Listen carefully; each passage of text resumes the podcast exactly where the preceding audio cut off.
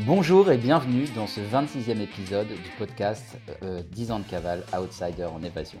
Bonjour Anine, comment tu vas aujourd'hui? Salut Jeff, ça va et toi? Ouais, super, super. Bon bah écoute Anine, ça fait un petit moment qu'on ne s'est pas parlé, ça, je crois que ça fait longtemps qu'on n'a pas eu euh, une semaine sans se parler. En général, euh, on a plein d'échanges entre deux et on se dit même merde, ça on aurait dû le laisser pour le podcast. Du coup, euh, qu'est-ce qui t'est arrivé de cool cette dernière semaine? Bah, là, j'ai bougé, je suis plus à Kuala Lumpur, je suis à Bali. Là, je suis à Ubud pendant un mois, je suis arrivé dans un co-living space. Et voilà, enfin, c'est... on rentrera après, après dans les détails. Toi aussi, je pense que tu as bougé. La dernière fois qu'on s'est parlé, tu étais au Portugal.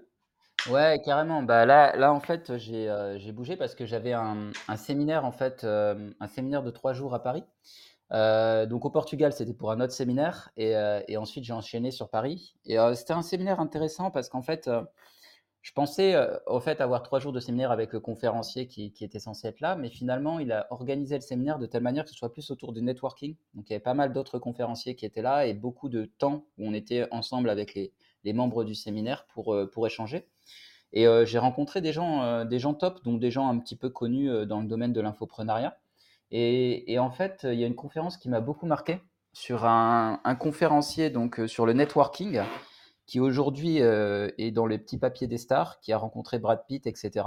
Alors qu'il est parti, mais de nada quoi. Le mec, c'est pas un mec qui, faisait partie de l'aristocratie ou qui avait déjà des connexions dans sa famille. C'est euh, le mec est parti de rien et il a buildé lui-même sa réputation.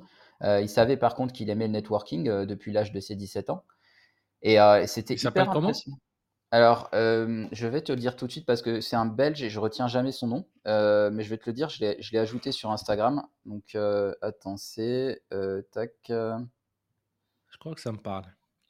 Jérémy Van Opdenbosch. Ok, je crois que ça me parle. Il, est très spécialisé dans le networking. Ouais, c'est ça, exactement. Et, euh, et bon, c'est vraiment quelqu'un, bah, il est suivi par Alex Viseo, par exemple, tu vois. Mmh euh, et euh, franchement, il est impressionnant. il est impressionnant et, et, très bienveillant, en fait. Ce qu'il expliquait, c'est que lui, il apporte toujours de la valeur aux gens, même sans en attendre en retour. Et c'est ce qui faisait justement que les stars le kiffaient et que les gens revenaient vers lui, etc. Et, et ça, son approche du networking m'a vraiment donné envie de, de m'y remettre à fond. Tu sais que j'ai toujours été un peu plus live euh, derrière un écran. Moi, c'est mon, plaisir, tu vois, c'est de créer des connexions en vrai avec les gens. Et, euh, du coup, euh, je me dis, ben, ouais, si je te fais chier, tu me le dis, hein, mec. J'adore. Alors, pour ceux qui ne voient pas, parce que là, c'était exceptionnel, j'étais en train de parler à Aline, le mec se lève, il va chercher un oreiller, puis il revient tranquille. J'adore, excellent. Le mec, t'étais, étais censé, normalement dans la radio, si oh, quelqu'un va, aux toilettes ou un truc comme ça, t'es. Mec, on n'est pas en radio là. Nous, on est un podcast éclaté. donc, euh, donc euh, non, non, mais je suis dans mon co-living. Alors, dans ma chambre, j'ai pas de bureau. J'ai juste, enfin, j'ai une structure qui est censée être un bureau, sauf que elle est dans le mur. Il n'y a mmh pas de truc où je peux mettre mes pieds en dessous. Et c'est un peu trop bas en fait, parce que tout l'étage, c'est des bureaux, c'est des, euh, des, co-living space et je veux pas enregistrer ça avec euh, des bruits extérieurs ou, déranger les gens qui, sont, à côté. Je, te chambrais juste deux secondes, mais euh, ouais, c'était vraiment hyper intéressant et, et ce mec-là a une grosse capacité à faire du réseau qui m'intéresse énormément. Je pense que par la suite, peut-être que je j'irai à ses conférences parce que euh, vraiment, j'adore ça en fait. J'ai vu que j'étais tellement comme un poisson dans l'eau. Alors que tu vois, c'est marrant, c'est une image que je m'étais construite. On parlait tout à l'heure d'identité et je pense que ce serait intéressant de revenir là-dessus mais je m'étais construit une identité après le Covid de mec qui travaillait en infoprenariat derrière son écran et qui avait pas besoin de relations extérieures, tu vois. Sauf que ça correspondait pas vraiment à qui j'étais. Et c'est toi plusieurs fois qui m'a dit, tu me connais très bien, hein, mais mec, toi, tu t'es hyper sociable, tu as des facilités à créer des connexions. Et je te disais, ouais, mais non, ces derniers temps, pas trop. Et en fait, bah, clairement, tu avais raison. Je veux dire, là, j'étais, mais mec, comme un poisson dans l'eau. Mais les gens, ils hallucinaient, tu vois. Genre, tous les gens avec qui j'avais envie de parler, euh, ils me retrouvaient dans les groupes en train de parler avec eux, tu vois. Et, mmh. euh, et euh, bon, je te cache pas que les gens avec qui j'avais envie de parler étaient souvent des femmes. que mes, potes qui voulaient manger avec moi, ils me disent Mais t'es où, mec? Désolé, je suis en recart, je reviens après. je crois que j'ai été un des seuls à réussir à, avoir des, carrément des rencarts avec les meufs entrepreneuses qui qui m'intéressait euh, sur le sur l'événement. C'est vrai que tu as euh, toujours été, été fort là-dessus euh, et, fort là-dessus sobre. Ouais. Moi, j'ai eu la découverte de ma vie à 35 piges, que j'étais introverti, que j'avais de l'anxiété sociale et bah, que les gens me fatiguaient très, très vite. Et j'ai enlevé l'alcool parce que tout le monde, enfin dans, mes cercles d'amis, surtout ceux que je voyais en soirée, Anine, c'est le gars qui va parler à toute la boîte de nuit, etc. Oui, mais Anine, c'est celui qui vide aussi la moitié des fûts de bière des boîtes de nuit. Et, en fait, ça, je me suis rendu compte très tard, où je me suis rendu compte que, bah, en fait, vu que j'avais de l'anxiété sociale, vu que ça me prenait de l'énergie, l'alcool, je l'utilisais en tant que, bah, tu me diras, c'est la plupart des gens l'utilisent comme ça aussi. L'alcool mondain, c'est pour enlever l'anxiété sociale, le stress, le truc, et après tu parles à tout le monde. Bien sûr, c'est un catalyseur. J'adorerais arriver au niveau auquel je, pouvais être un peu bourré. C'est avec bien ah bah. évidemment, parce que je faisais pas des conneries ou des trucs. Mmh. On n'aurait pas dit que, j'étais bourré. Et, et, voilà, j'étais marrant, toujours bienveillant, toujours, toujours sur, ah, au moins maintenant dans le podcast, ok.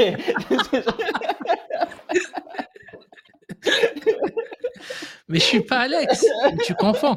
Non, non, non, non, non, je dis pas ça, mais genre, euh, genre tu, faisais quand même des trucs what the fuck des fois, euh, mec. Oui, euh, c'était des défis. On faisait des défis. mais après, ça, on, l'expliquait. Genre, on avait un livre où tu, tu mmh. devais, faire, aller dire une phrase à un groupe, mais genre, je viens mmh. de sortir de prison. Ouais. Euh. non, mais, ouais, mais genre, tu faisais danser. Sur euh, des trucs et les filles, elles étaient encore plus mortes de, de, rien. Ouais, tu faisais danser toute une boîte de nuit, tu faisais danser les mecs en leur faisant faire des grimaces de singe, tu, tu sortais des trucs what the fuck quand même des fois.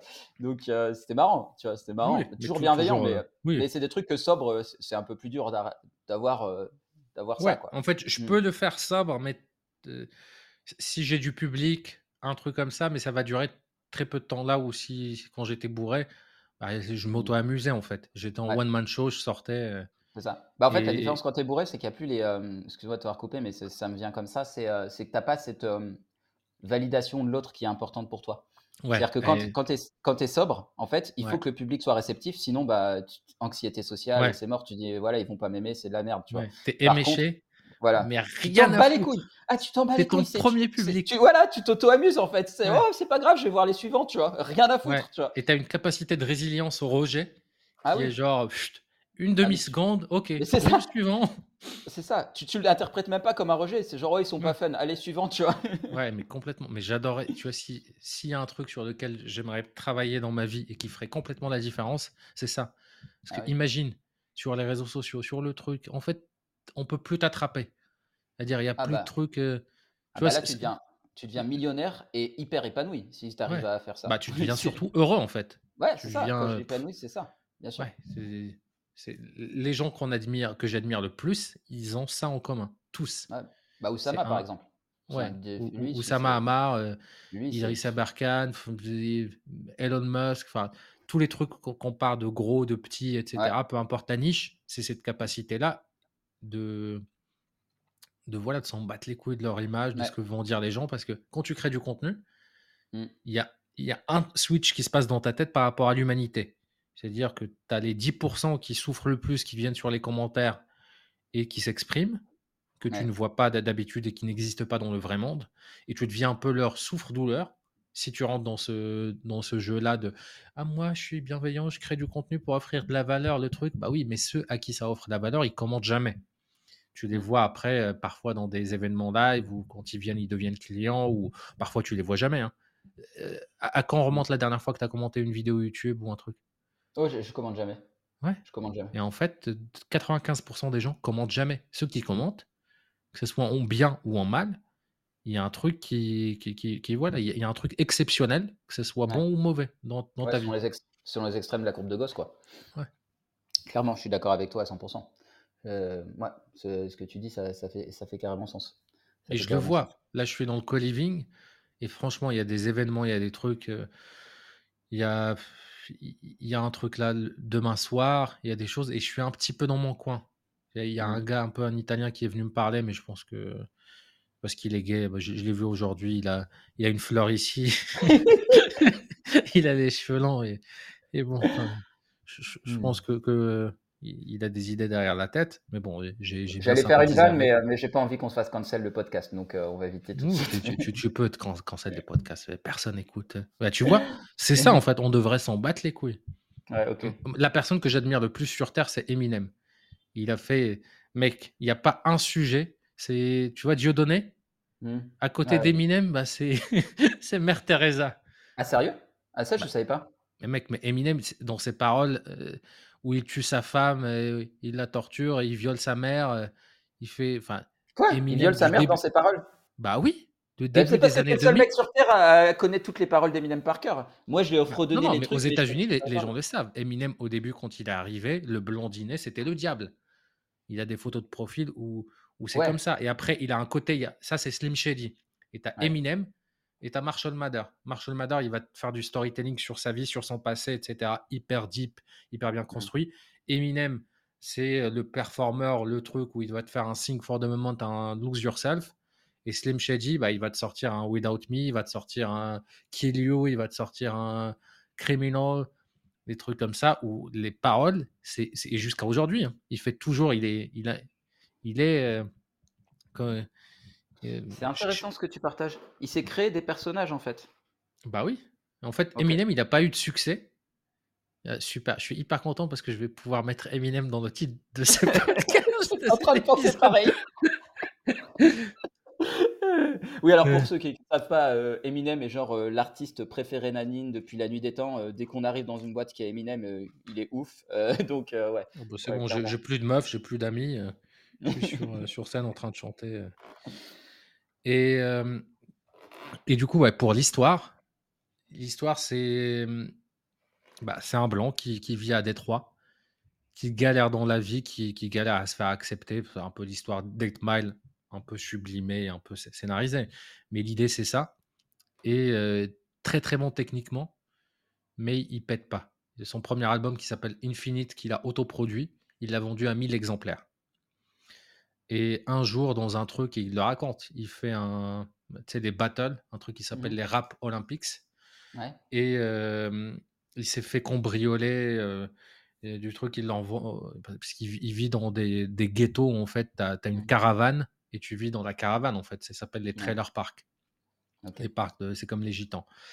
Et, et, surtout la communauté blanche, ils sont un peu, c'est un peu les, c'est un peu les, les cassos quoi les cassos du truc. Donc, ils sont obligés de vivre dans des quartiers pauvres où ils sont avec les blacks, mais ils sont ni acceptés d'un côté ni de l'autre. Et ça, c'était son vécu.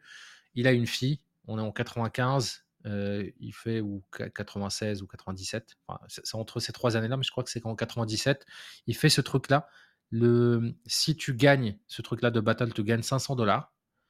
Euh, il termine deuxième et à la finale, il se fait, il se fait battre par quelqu'un. Il était désespéré. Là, tu as un stagiaire qui vient le voir un gars qui lui dit bah t'as pas une démo, un CD et tout, il lui tend le truc. Euh, de toute façon, il, ça faisait des années qu'il donnait ses démos que ça donnait rien. Ce gars-là se trouvait être le, euh, un stagiaire chez Interscope, euh, le label de Dr. Dre et Adam Lavine. Non, pas Adam Lavine.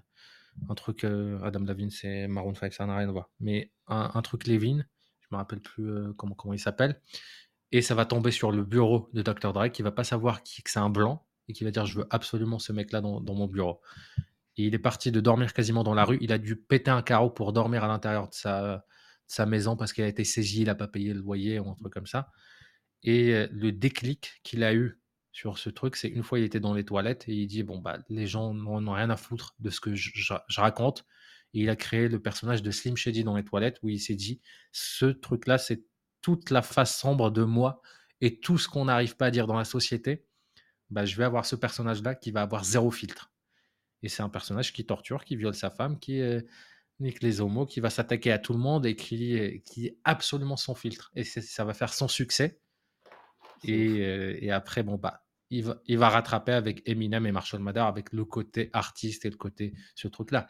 Et, Eminem, c'est un gars où euh, il, se produit au Grammy euh, en face des Grammy, tu as 1000 personnes qui manifestent, les LGBT.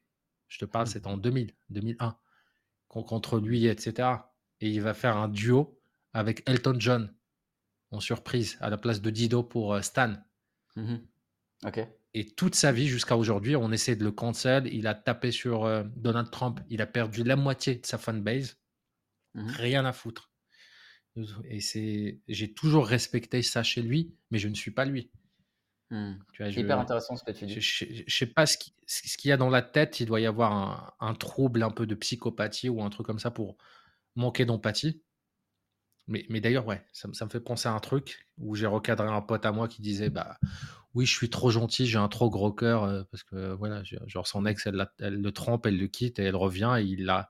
Je dis non, non, tourne pas ce truc-là positivement. C'est juste que tu sais pas poser tes limites, que tu n'as pas d'estime de toi, que tu penses que tu trouveras jamais mieux qu'elle. C'est ça la vraie histoire. C'est pas que tu es trop mmh. gentil ou que tu es quelqu'un de trop bien.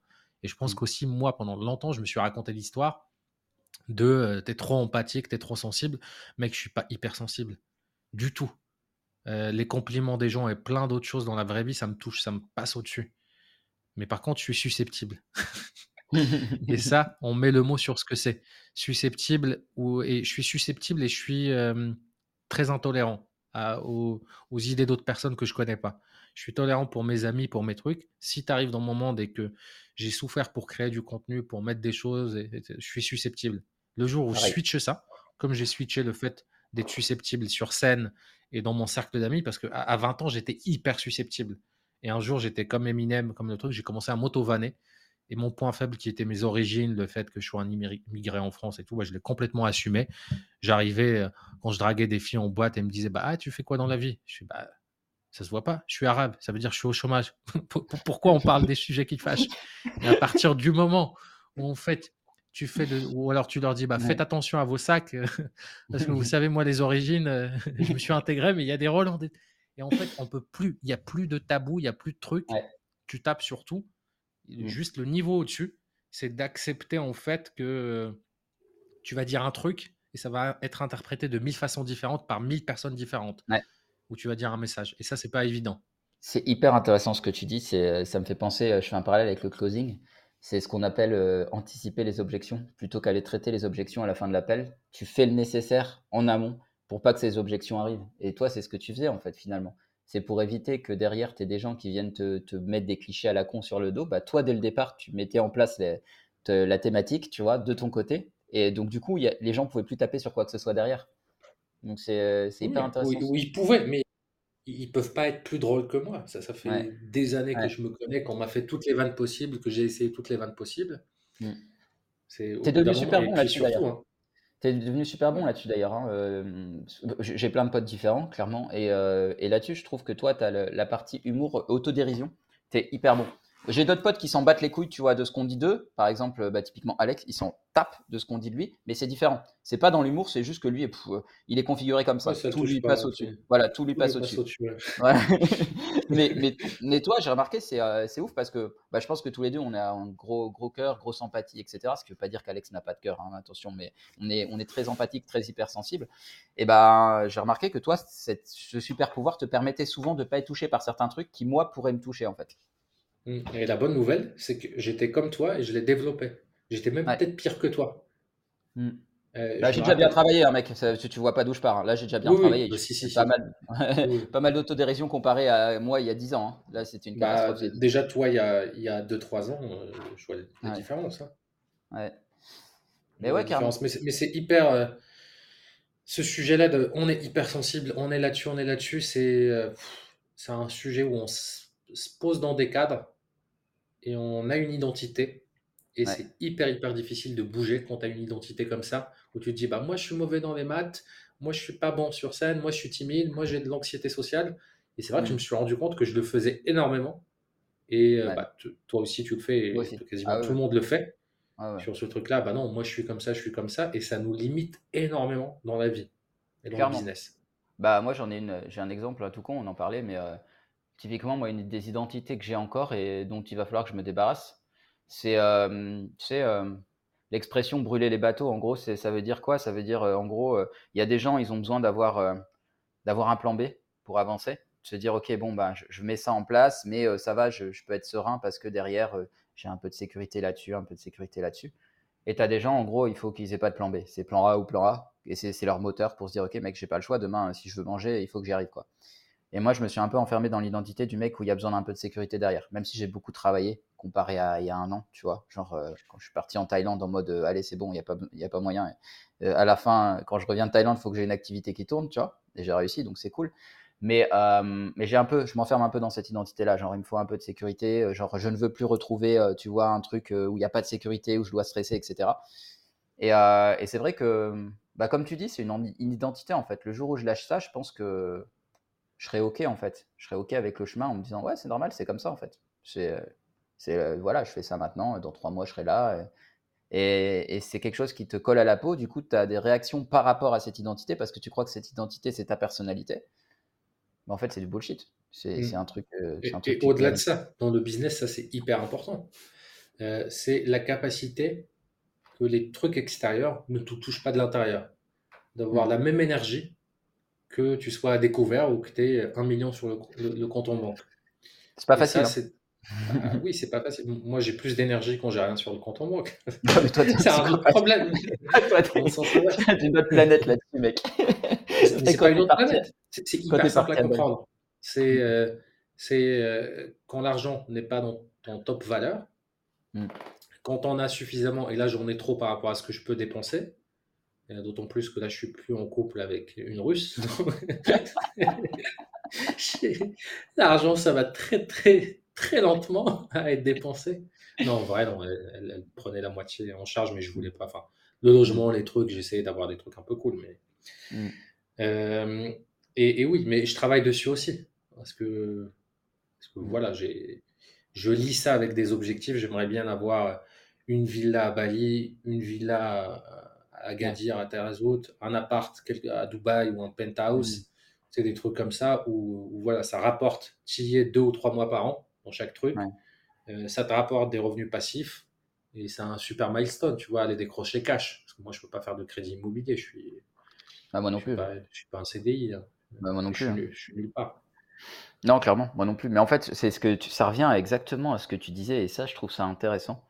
C'est qu'en fait, c'est finalement quand tu as suffisamment confiance en ta capacité à créer de la valeur à partir de rien, et eh ben t'as pas de ce problème de stress ou quoi, parce que tu dis ok mec, c'est bon, repars de zéro. C'est un, c'est un jeu en fait. C'est comme si tu peux tu démarrais un nouveau jeu vidéo. Ok, bah pas de problème, j'ai fini le premier, ben on va finir le deuxième, il n'y a pas de souci. Et puis mmh. tu es parti quoi. Sauf que moi, j'ai pas peut-être pas encore suffisamment cette confiance en moi, alors que pourtant j'ai déjà créé business à plus de 6 chiffres, etc. Mais j'ai pas suffisamment encore cette confiance en moi pour me dire, mec, tu as 0 euros sur le compte en banque, t'inquiète, à la fin du mois, tu factures 5000 ou 10 000. Tu vois. Ouais, et tu m'as posé une question juste avant le podcast sur. Euh, euh, je partageais avec toi un peu les résultats de mes clients que j'accompagne mmh. en mentoring et tu me disais, bah, tu as toujours été bon, toi là-dessus, c'est quoi le truc, etc. Tu es un peu en avance sur moi là-dessus. Je pense que c'est pas les connaissances, mais c'est ma capacité à être sûr du process et à l'adapter sur la route. Et, justement, des gens qui travaillent avec moi, bah, ils sont pas sûrs, ils délèguent ça sur moi et tous ont des cycles de doute, de voilà, et ils, se reprennent une claque de par moi en disant non, mec, le plan c'est ça, ça, ça et ça. Là, c'est hyper simple. Regarde, on va regarder le mois dernier. L'objectif, c'était quoi? C'était qu'on fasse 5000, on a fait 17 000. Ok, le mois de novembre, c'était zéro, mais c'est pour ça, ça, et ça et ça. On n'a pas encore fait ça, ça, il reste ça sur la roadmap, il reste ça, et moi, je suis pas payé si on ne fait pas ce truc-là minimum. Tu crois que moi, j'aime pas être payé? On va les faire. Et en fait, c'est ça, en fait, 80% de toute ma valeur et de ce que je leur apporte, c'est cette confiance absolue dans le process et dans, et dans le truc. Après, c'est pas, je dis pas que tout le monde peut réussir en entrepreneuriat. Non, c'est peut-être 5% de la population. Mais c'est comme Harvard. Tu, fais des promesses, tu accompagnes des gens. Euh, la moitié du programme, la moitié de ses valeurs, c'est dans la sélection. Hmm. Il y a des gens, ils ne sont pas prêts. Non, tu rentres pas. Et, si tu fais des promesses comme ça dans le vent et que tu as 90% des, gens qui passent pas à l'action, qui n'ont pas de résultat, il y a un vrai, vrai souci. Dans ce cas-là, tu es une boîte de divertissement. Tu as un Netflix. Tu n'es pas une boîte de coaching ou de transformation ou de mentorat. Ouais. Ouais, je suis d'accord. Ou une boîte de formation. C'est-à-dire que tu, les mecs euh, appliquent ou appliquent pas, mais c'est pas toi qui gères, quoi. Ouais, même ça. La formation à la base, c'est fait pour être applicable. Quand c'est les hard skills, tu as toujours des tests, des trucs pour s'assurer que tu puisses lancer un projet. Tu, tu apprends le code, tu as ton projet de fin d'études, tu fais une application mobile ou un truc comme ça. On, on, se cache derrière ça sur les trucs qui touchent au mindset parce que les formateurs, ils sont trop focalisés sur ce qui est scalable Euh, ok, bah, je vais faire une vidéo, il n'y a pas d'interaction, il n'y a pas de chat, il n'y a pas d'accompagnement, il n'y a pas de truc. Euh, et c'est pas mon problème. Et ceux qui réussissent, c'est ceux qui sont motivés. Ceux qui réussissent pas, c'est ceux qui sont pas motivés. Et c'est ça le discours. Alors, tant mieux. parce que moi, mon, public cible, c'est ceux qui sont entre les deux. Il y a les foutus, c'est à peu près 10% euh, de, de ceux qui suivent des formations, peu importe ce que tu leur donnes, ils sont foutus. Ils feront jamais rien de leur vie, c'est pas la bonne étape, c'est des victimes, c'est des trucs, euh, c'est foutu, tu peux rien faire. Il y a 10% qui sont un peu des bénis. Tu, leur dis une citation comme ça, deux ans après, ils te disent ouais, j'ai fait le jour où tu m'as dit ça, grâce à toi, j'ai fait 10 millions. Tu n'as rien fait, mais eux, ils sont bénis par les dieux, peu importe ce que tu fais. Et entre ces 10% et 10%, tu as, comme une courbe de gosse, tu as 80%. Hmm. Et ces 80% on dit ils sont pas motivés, ils sont pas là-dessus. Moi, c'est mon public. file-les-moi, tu vas voir. Ouais. Et euh, je pense que tu as tout compris parce que c'est vrai que bah, moi, je vois par rapport à, l'activité que j'ai en ce moment, je vois venir tout type de profil. Et tu en as vraiment, euh, tu sens qu'ils sont pas à l'étape, euh, à j'ai envie d'investir sur moi, j'ai pris conscience de certaines choses, j'ai pris confiance qu'il faut que je bouge et ils sont plus dans, dans les étapes précédentes. Et, et, quand tu les chopes dans les 80%, comme tu dis là, où les mecs, il y, a du taf, mais tu sais qu'ils vont le faire et tu sais qu'ils ont envie d'avancer. Je pense que ça, c'est pour moi, c'est le meilleur public. C'est le public avec lequel tu as envie de bosser. Quoi. Mmh. Mais il, leur euh, faut, il leur faut un truc, une structure. C'est-à-dire que c'est pas juste une formation qu'ils vont suivre. Ah non, non, bien sûr. Ouais, non, je suis d'accord avec toi à 100%. Un accompagnement. Moi, je parle pas de formation, mais d'accompagnement. Parce que les 10%, tu leur donnes une formation juste de la théorie avec YouTube ou avec un truc, que ce soit payant ou gratuit, ils réussissent. Ouais, ouais, ouais. D'ailleurs, c'est les stats. Hein. C'est les stades de formation à peu près, je crois. C'est 10, ou 15% de, gens qui vont vraiment au bout et, ont des résultats. Donc, euh, voire moins, hein, parfois dans le e-learning, quand c'est gratuit, tu as moins de 5%. Ah oui, non, je parlais payant, formation payante. quand c'est payant, et attention, hein, euh, moi j'ai baigné dedans, j'étais la seule boîte, peut-être à ce jour en francophonie, si ce n'est au niveau mondial, à faire un truc où tu sors ta zone de confort et pour avancer, tu dois uploader une photo, une vidéo et un rapport de challenge hmm. pour prouver le truc. Et même mm. nous, à l'époque, j'avais genre un taux de 76% qui faisait plus de 10 challenges le premier mois. Mm-hmm. Et en fait, j'avais rien avec quoi se comparer. Après, il y avait 156 mm. challenges, ça prenait une année hein, pour, mm. si tu le faisais de manière régulière, voire même plus. Hein. Mais euh, il n'y avait rien de comparable à, à, quoi on pouvait se comparer parce que entre regarder des vidéos ou répondre à des QCM et nous, c'est aller parler à des, à, des, étrangers, ranger ta chambre, faire un tableau de visualisation, etc. C'était un autre monde. et jusqu'à aujourd'hui, ça encore sur les 5000 personnes euh, que qu'on a accompagnées avec Goodbye Comfort Zone, c'est la plupart de mes clients, la plupart de mes missions de consulting, la plupart, tu sais, tu parles avec quelqu'un, il te dit, bah, tu sais, il, t'a jamais parlé. On revient au sujet du ceux qui sont pas dans les commentaires. Il va te dire, bah, tu sais, j'ai lu ton livre, euh, il y a trois ans, j'étais hyper timide, etc. J'ai décidé de voyager tout seul, je suis parti à Londres j'ai fait ça, j'ai fait ça, et aujourd'hui j'ai une boîte et, et, je fais 200 euh, 000 par an et je suis tout seul, et là je vais scaler, euh, et c'est pour ça que j'ai pris ce rendez-vous-là avec toi. Et tu te dis, waouh mmh. Ouais. Ah, je suis d'accord. Je, sais pourquoi je fais ce que je fais. Ouais, complètement. Complètement. C'est. Euh, non, mais là, là, là, tu prêches un convaincu, hein, de toute façon, par rapport à ça. Et, et je pense que c'est ta force un peu, le, le, fait de pouvoir, tu vois, transmettre à tes clients cette clarté et cette certitude. Euh, pour moi, c'est game changer, tu vois. Je fais un parallèle avec le milieu du, closing, tu vois. Quand tu veux faire une, vente, que tu veux pousser les gens à se choisir, si tu arrives à leur euh, à, mettre au clair ce qu'ils ont en tête et, à faire en sorte de leur euh, instiller de la certitude sur le parcours et, et comment on va y arriver, bon, en général, c'est closer derrière, quoi. C'est le plus important. Mmh. Yes, ouais, complètement. Complètement d'accord. Et d'ailleurs, dans, les deux cas, ça ne veut pas dire que tu es toujours. Euh, moi, la moitié des gens que je peux avoir en, session stratégique, en rendez-vous de vente, je ne crois pas en eux. Et je vais essayer de leur donner de la valeur. Je vais leur expliquer que c'est peut-être pas la bonne phase ou que je suis peut-être pas la bonne personne. Mais quand c'est pas le cas, c'est pas le cas. Et c'est d'autant plus puissant. Ah, je, Parce que c'est pas un truc si j'y crois pas. Moi, je vais me dire putain, putain, mais peu importe le truc. Et je suis perdu. en fait, c'est vraiment dès le début. J'audite et c'est une méthode où je vais auditer deux choses. Je vais auditer la personne et le business. La personne, c'est ses aptitudes, tout ce qui est un peu euh, ce qu'elle a démontré par le passé, les capacités, les, les trucs, la résilience, des choses comme ça que j'aperçois son mindset et de ses aptitudes, ses soft skills, et le business, la stratégie, le truc, ce qui, ce qui est en place, des choses comme ça. Et je vais définir par rapport à ça. Bon, bah, t'es là aujourd'hui. J'estime que dans 12 mois, on peut être là au minimum. En dessous de mm. ça, je ne suis pas payé et je suis prêt à t'accompagner avec ce, résultat-là minimum. Mais je, pense que tu as aussi, euh, as, aussi poncé pas mal de formations, marketing, etc. Parce que tu peux avoir des gens qui viennent de, domaines complètement différents, tu vois. Et la capacité à avoir une vision 360 du business et être capable d'accompagner n'importe quel type de client, ça, ça s'acquiert aussi par rapport à des connaissances que tu engranges au fur et à mesure, je pense. Oui, après, après il y a certains trucs, genre startup qui veut lever des fonds. Bon, j'ai déjà été dans une startup où on a levé 500 000. Euh, C'était en 2012. J'ai commencé ma carrière comme ça. Hein. J'étais responsable commercial et marketing juste après, après l'école. Euh, mais euh, c'est pas un truc, c'est un truc qui est tellement imprévisible. C'est un jeu qui, ou c'est un jeu de politique, de réseautage de trucs que je m'embarque pas dedans.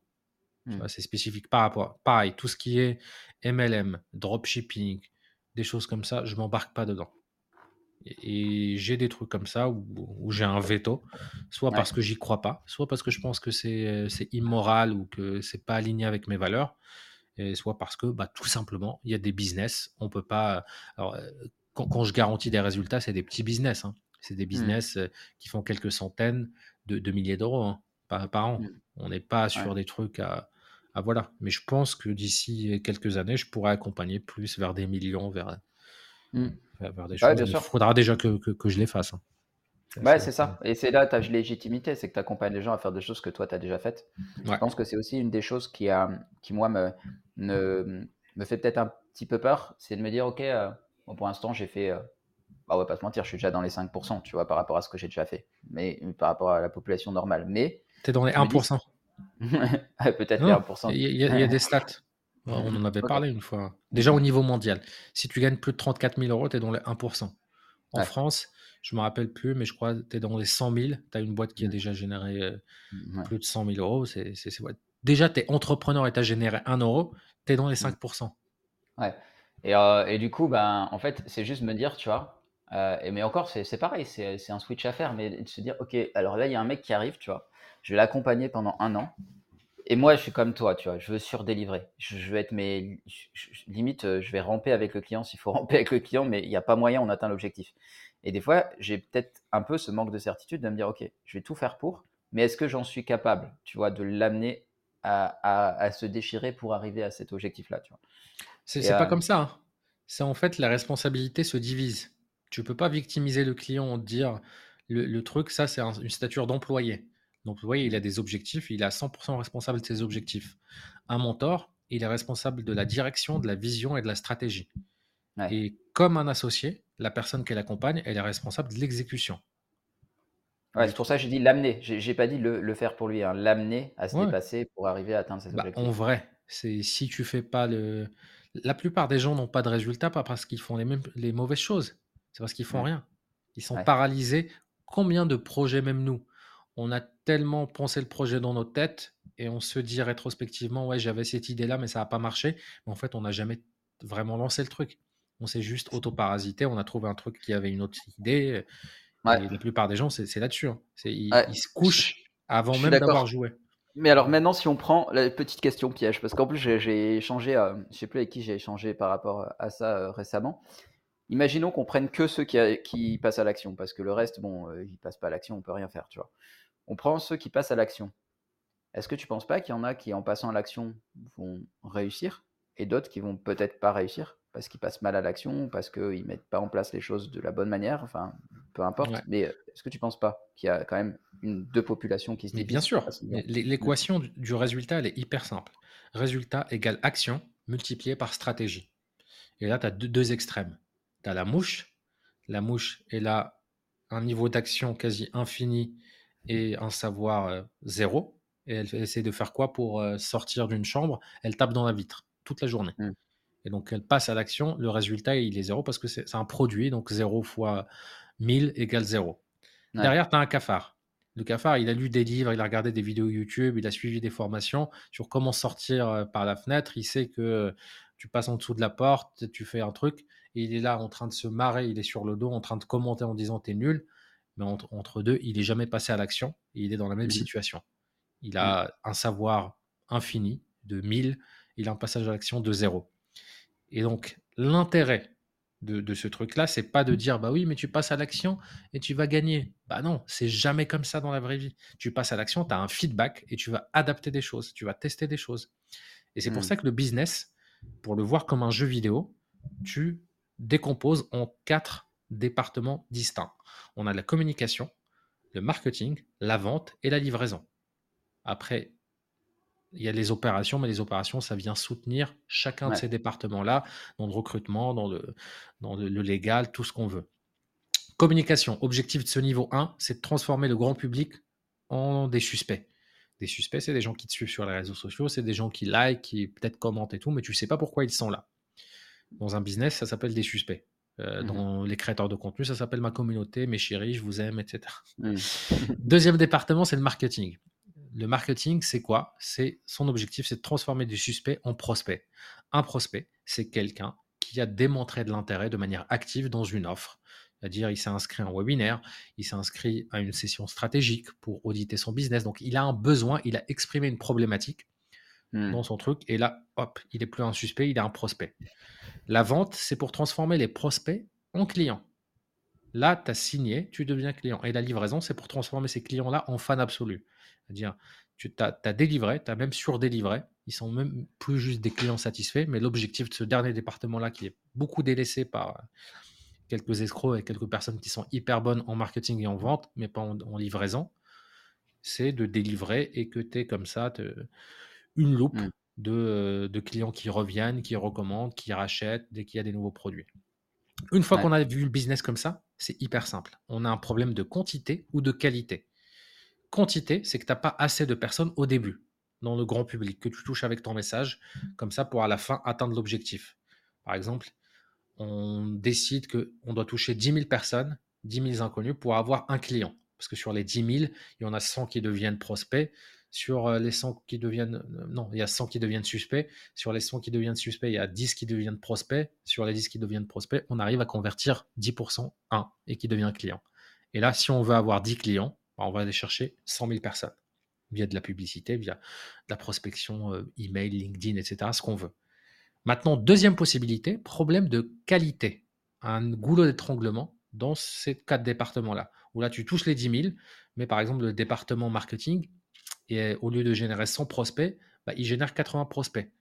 Et là, on a un goulot d'étranglement, on va travailler des supports, le message, les témoignages, des trucs. Et c'est un jeu comme ça.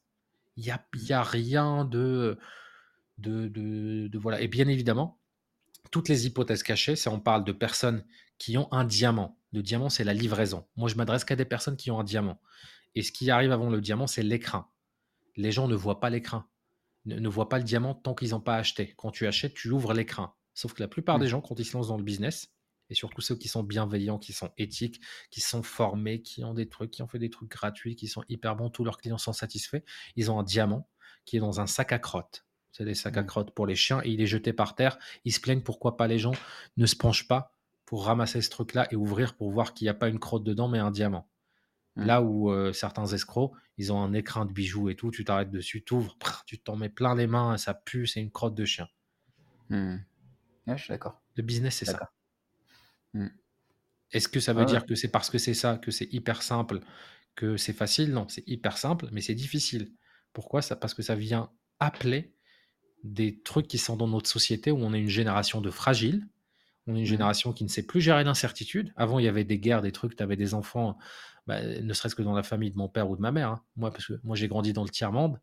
Mmh. Mes parents, juste deux générations avant, c'était un truc de fou. Hein.